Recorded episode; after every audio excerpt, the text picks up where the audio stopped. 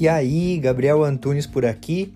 Esse é o podcast Minimalista Produtivo, onde a gente tem o foco central em conversar sobre minimalismo, mas também com algumas pitadinhas de ferramentas de produtividade, autoconhecimento e filosofia. Tudo para que a gente possa levar uma vida mais leve e mais consciente.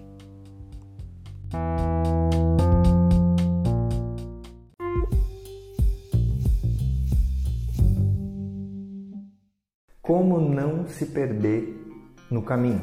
Eu vejo que muitas vezes essa necessidade do controle, né? Como não se perder no caminho? Ou seja, eu preciso estar tá no controle para que eu não me perca. Só que isso faz com que a gente não se movimente e essa necessidade acaba nos prejudicando. Quando na verdade o foco não é o caminho, mas sim a gente. Você quer então não se perder no caminho e ter tudo sobre controle no caminho, mas você não está focando naquele que vai fazer o caminho, que é você. Muito mais importante do que a gente se preocupar em não se perder no caminho, é a gente se colocar a caminhar.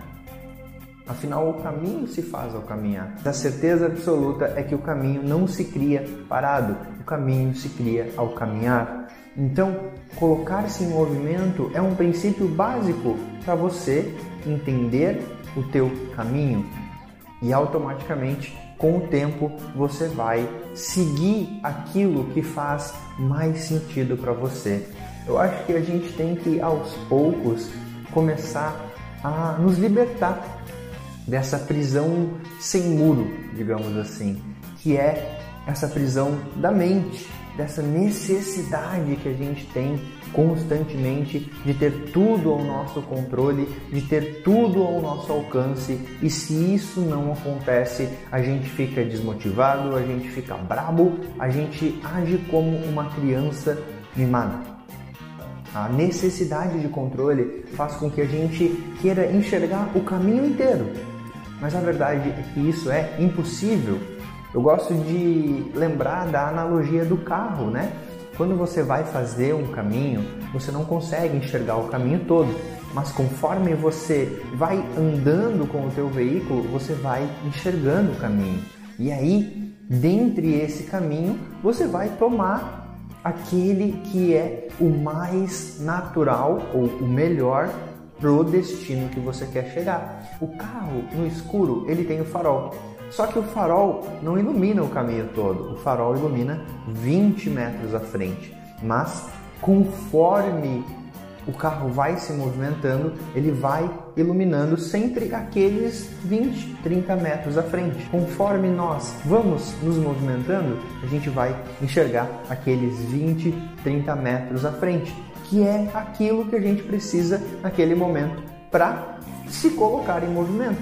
Digamos que você é o carro e o movimento é o farol. Ou seja, você se colocando em movimento, você consegue iluminar aqueles 20 metros à frente e automaticamente sair dessa inércia essa inércia do controle, essa inércia da ansiedade, essa inércia da estagnação, da procrastinação.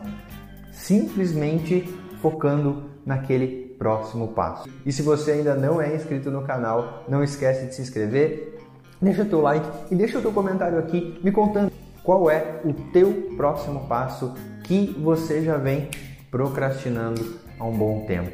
Lembre-se, o movimento é o farol que vai iluminar o teu caminho.